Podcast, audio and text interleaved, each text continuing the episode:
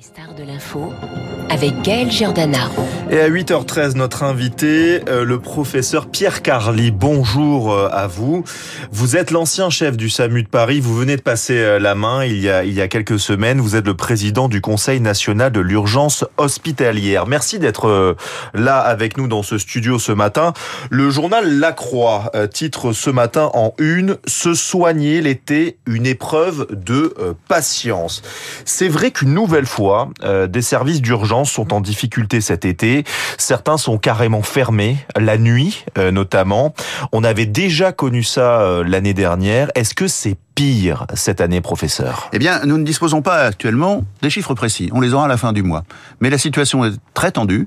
Elle est probablement plus tendue que l'année dernière. Et c'était prévisible, malheureusement, mais c'est un phénomène qui maintenant est un peu mieux maîtrisé, c'est-à-dire qu'il surprend moins les gens. On prend peut-être de mauvaises habitudes et on s'habitue à une restriction de l'offre de soins progressive. Vous évoquez les fermetures. Il faut qu'on soit très clair sur ce sujet. Ces fermetures sont des fermetures qu'on peut qualifier de partielles. Elles ont pour but de maintenir l'essentiel, c'est-à-dire la prise en charge des urgences vitales, celles qui vous conduisent sur une table d'opération, dans un service de réanimation, à partir des urgences. C'est le cœur même, c'est le château fort, ce qui est au centre de toutes les préoccupations des médecins urgentistes, pour les préserver eh bien, il faut à ce moment-là, limiter l'accès des autres urgences, celles qui sont proches des soins non programmés, c'est-à-dire des urgences qui ne sont pas ni vitales, ni à la minute, mais pour lesquelles on comprend bien que les personnes qui en sont frappées, eh bien, elles ont besoin d'être prises en charge. Eh bien, celles-là, dans nombreux services en France, cet été, la décision a été prise de dire on garde le cœur du métier, on garde l'urgence vitale, mm. et puis pour les autres, on cherche d'autres solutions, et ces solutions, elles existent, elles se mettent en place progressivement, elles sont probablement plus performantes cette année qu'elles ne l'étaient l'année dernière. On va revenir sur ces soins non programmés. Je voudrais juste vous donner une liste de villes. Carpentras, Vitré, Argentan, Carré, Pontivy, Lannion, Guingamp. Toutes ces villes ont des services d'urgence euh, perturbés euh, cet été. Quelles sont les raisons, professeur? Est-ce que c'est un manque de personnel un manque de matériel? Est-ce que c'est structurel? Euh, On a du mal à comprendre. Alors, malheureusement, la situation, elle est bien connue et les solutions le sont aussi. Mais, ce constat étant fait, rien n'est simple. Et il faut comprendre que finalement, les urgences hospitalières, mais c'est aussi vrai pour les urgences à l'extérieur de l'hôpital, pour le SAMU et le SMUR, c'est une zone de frottement entre deux systèmes de soins, l'hôpital et la médecine de ville. Mhm.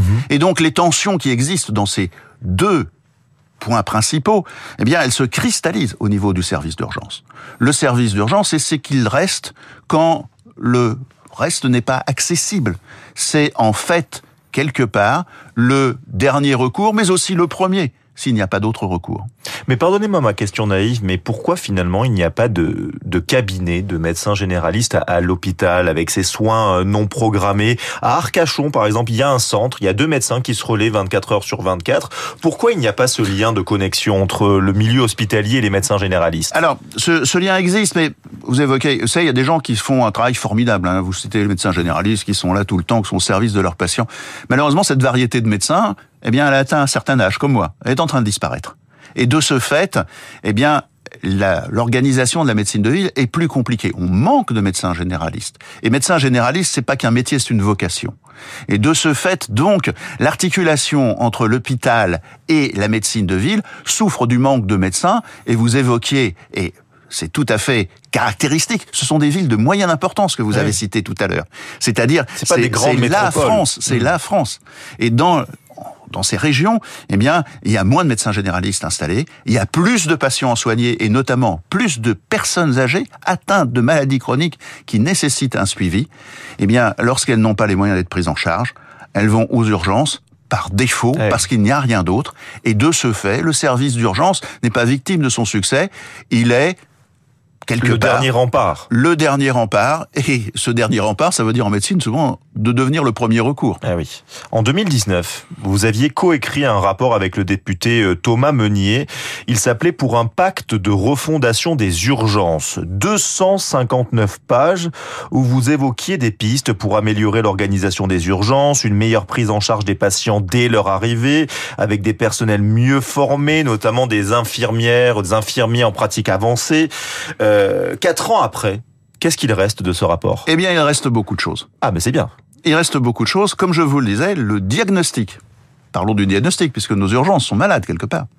Eh bien, ce diagnostic, il est toujours valable. Les médicaments sont connus, on est en train de les appliquer, mais l'amplitude qu'il faut donner à ce traitement, sa durée, eh bien, elle n'est pas encore suffisante. Le Ségur de la santé n'a rien changé? Le Ségur de la santé a apporté des mesures qui étaient des mesures sur l'organisation euh, du travail à l'hôpital, sur le salaire des médecins, sur ces points-là. Là, on parle de l'organisation des urgences, on parle du parcours de soins. Comment aller de chez vous jusqu'à l'endroit où on vous soigne? Comment accéder aux soins? À l'heure actuelle, vous l'avez bien compris, l'urgence vitale, elle est considérée par tout le monde comme acquise. Ce qui compte, c'est de pouvoir être soigné d'être soigné, même lorsque ce n'est pas une urgence Alors vitale. comment, comment ça fonctionnerait? Il faudrait appeler le SAMU à chaque fois Alors, euh? c'est là, l'idée que la, la régulation est importante. Lorsque vous avez un système où on manque de personnel, où on manque de lits à l'hôpital, et on expliquera tout ceci à, à des raisons qui sont anciennes, c'est plus de 20 ans d'accumulation qui tout d'un coup, tout d'un coup basculent, parce qu'il y en a, elles sont devenues trop importantes. Eh bien, tous ces éléments-là, lorsqu'on les, les analyse, nécessitent une réforme progressive et en profondeur. Elle est en train de se mettre en place. Je vais vous citer deux points. Qu'est-ce que vous faites quand vous savez pas ce qui se passe? Eh bien, vous appelez au téléphone, vous faites le 15 et vous allez être non plus en contact avec le SAMU, l'urgence vitale, mais vous allez être aussi par ce téléphone en contact avec le service d'accès aux soins, le SAS. C'est un des points importants du rapport de 2019 que François Braun a repris en 2022, qui est maintenant dans la loi, qui a été budgété, qui est en train de se mettre en place, mais c'est une révolution dans le sens où il amène à la fois la médecine de ville et l'hôpital, non seulement à collaborer, mais à travailler ensemble pour se répartir la tâche, c'est-à-dire, d'une manière très claire, au téléphone, savoir si vous avez besoin d'aller dans un service d'urgence, si vous avez besoin d'une équipe de réanimation à votre domicile, ou si vous avez besoin d'un rendez-vous dans les heures qui viennent, voire même le lendemain, bénéficiant ainsi des médecins qui sont encore en exercice, qui sont là pendant les vacances et qui peuvent vous prendre en charge. Vous voyez, c'est donc beaucoup plus complexe que ça. Il y a eu aussi un changement très important depuis euh, avril dernier. Euh, Les médecins intérimaires euh, ont vu leur salaire plafonner lors des gardes. Ils touchent désormais maximum 1390 euros pour 24 heures. C'est un salaire, voilà, que que je vous laisse juger. Visiblement, cela a poussé certains praticiens à délaisser le service public et aller exercer dans les cliniques privées. Alors, question un peu, euh, voilà, je, est-ce que certains médecins ont oublié leur serment d'Hippocrate ou ils ont raison de travailler là où ça rapporte le plus? Bah écoutez, euh, voilà, vous avez posé la question c'est d'une pour ça que je manière pose. extrêmement claire. Oui, je vais voilà. y répondre de manière très claire. Eh Bien, vous savez, euh, la vocation médicale, elle a changé. À l'heure actuelle, les jeunes médecins veulent bénéficier d'une vie, je qualifierais, d'habituelle, de normale. Ils ne sont plus dans un investissement qui dépasse les conditions habituelles de travail. La médecine, pour, pour mes parents, pour les générations précédentes, c'était un mode de vie. Vous étiez le médecin de l'endroit où vous habitiez. À l'heure actuelle, le médecin, eh bien, c'est un travailleur très spécialisé, c'est quelqu'un qui est apprécié, mais il y a donc une vision différente de la société par rapport à la médecine et du médecin par rapport à la Mais société. parce qu'il fait 10, 12 ans d'études, voire plus, et donc finalement il veut un espèce de, Bah, de rapport il veut, il qualité-prix, veut un niveau de vie, il veut une famille, il veut des vacances, il veut pouvoir travailler.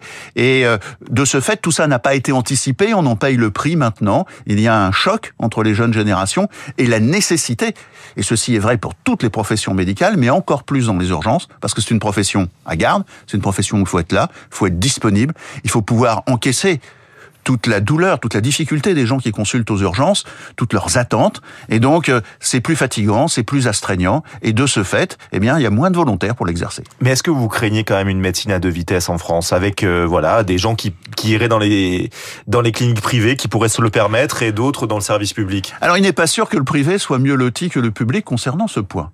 Et euh, comme vous le savez, il y a beaucoup de mesures salariales qui ont été prises. C'est-à-dire, à l'heure actuelle, il y a une revalorisation qui se met en place progressive. Alors, Au niveau des gardes à la PHP aussi, hein, au niveau de Paris. au niveau des gardes. Beaucoup de ces mesures étaient contenues dans le Ségur. Elles se mettent en place progressivement. Certaines sont encore temporaires, donc il y a une discussion. Est-ce qu'on continue le temporaire ou pas le temporaire? Tous ces éléments, progressivement, vont porter leurs fruits. Mais il est très difficile, en quelques années, de modifier brutalement quelque chose qui a mis des années, d'une manière assez perverse, d'une manière assez continue de s'installer et conduisant à une situation maintenant dont on voit la très grande difficulté de la gérer. Ouais, sur vos confrères euh, médecins euh, libéraux, vous avez euh, vu la fronde hein, des médecins généralistes. Certains syndicats demandaient 50 euros la consultation. Ils n'ont eu finalement qu'un euro cinquante à l'automne. Le tarif, c'est 26,50 euros. Est-ce que vous comprenez que certains médecins généralistes en aient marre et demandent une revalorisation de leur, de leur consultation? Bien sûr, nous le comprenons. Mais il faut savoir aussi que nous sommes sous une contrainte financière. Elle est énorme pour l'hôpital, elle est énorme pour la santé. En tant que médecin, je ne peux que la déplorer, mais on la constate. Et, ceux qui nous l'imposent ne le font pas par plaisir. Et donc, euh, il faut là euh, savoir avancer progressivement. C'est un travail qui est difficile pour les administrations de la santé. Je les vois au travail tous les jours. Et je peux vous dire que ce n'est pas simple. Et on comprend parfaitement que pour tout un tas de médecins à l'heure actuelle, surtout dans cette période de vacances, ils ne comprennent pas pourquoi ils doivent porter à bout de bras ce système, ce système qui est lourd, qui rend un service extraordinaire. Et n'oublions pas, malgré tout ce que l'on dit, on est bien soigné en France. Ah oui, oui. et on continue à l'être, euh, même cet été, par rapport à de nombreux autres pays. Mais il y a donc euh, des soucis euh, au niveau des services d'urgence. Vous avez dirigé le SAMU de Paris depuis 1998. Vous venez de, de passer la main au professeur Frédéric Adnet, qui était chef du service du SAMU de Seine-Saint-Denis. Est-ce que vous quittez le SAMU avec émotion, inquiétude ou soulagement? Les trois. Les trois. une réponse de Normand Non, c'est pas une réponse de Normand, c'est une réponse logique. C'est une charge de travail énorme. C'est une, une charge. Vous savez, le, le SAMU, c'est la pointe de la médecine d'urgence. C'est-à-dire que vous allez travailler le matin, vous ne savez pas ce qui va se passer. Il peut rien se passer, mais la plupart du temps, il se passe quelque chose et parfois, il se passe des choses très graves. Ça nécessite donc une disponibilité d'esprit, une disponibilité physique et surtout apprendre à réagir, apprendre à être surpris. Et notre système, donc, on l'a fait évoluer. Je vous parlais du service d'accès aux soins. Eh bien, c'est avec une certaine émotion que je quitte le service d'accès aux soins parce que c'est un tournant dont on ne voit pas encore tous l'importance historique. C'est-à-dire ce lien médecine de ville, médecine hospitalière, soins non programmés, urgence, ça, c'est une vraie réforme de fond extraordinaire. Donc il y a un petit peu d'émotion, un peu de soulagement aussi parce que oui, savoir que d'autres vont prendre la place, qu'ils vont continuer à faire avancer, moderniser, rendre un service inestimable à la population, bah oui, ça fait quand même quelque part plaisir de savoir qu'on est arrivé à la fin d'une course et qu'on a passé la ligne finish. Pour la dernière minute qui, qui, nous reste, professeur, je sais que vous avez travaillé sur les questions de, de santé pour les Jeux Olympiques euh, de Paris 2024. Est-ce que l'offre de soins sera euh, à la hauteur alors qu'on attend un afflux massif de touristes? Alors, il faut être clair, euh, les Jeux Olympiques, c'est pas une maladie épidémique. Donc, je vois à votre ton que vous me parlez d'un nouveau Covid qui nous frapperait. Non, non, ah les Jeux Olympiques, c'est pas ça. c'est pas ça. Non, les Jeux Olympiques, c'est, c'est, ça peut être vécu de manière négative en disant on n'a pas besoin besoin de ça, les urgences souffrent, l'hôpital souffre, est-ce qu'on a besoin de ça? Mais c'est aussi quelque chose d'extraordinaire, c'est-à-dire que nous allons être sur la place mondiale, au vu et au sud de tout le monde. Et moi, je pense que c'est l'occasion pour notre système de soins de montrer mondialement à la fois sa qualité, l'implication de ses personnels et d'y donner notre touche française. Donc tout sera prêt à l'été 2024 Eh bien écoutez, en tout cas, beaucoup de gens se mobilisent pour que l'été 2024 soit quelque chose qui reste dans nos mémoires comme étant positif et non pas comme étant négatif. Eh bien je vous remercie, euh, professeur Pierre Carly, ancien chef du SAMU de Paris, président du Conseil national de l'urgence hospitalière. Merci beaucoup, euh, docteur, d'avoir été euh, notre invité ce matin. Tout l'été, vous retrouvez les coups de cœur des animateurs de Radio Classique, des conseils culture pour vous permettre de passer un joli mois d'août. Aujourd'hui, c'est Jean-Michel Duez qui vous livre ses recommandations.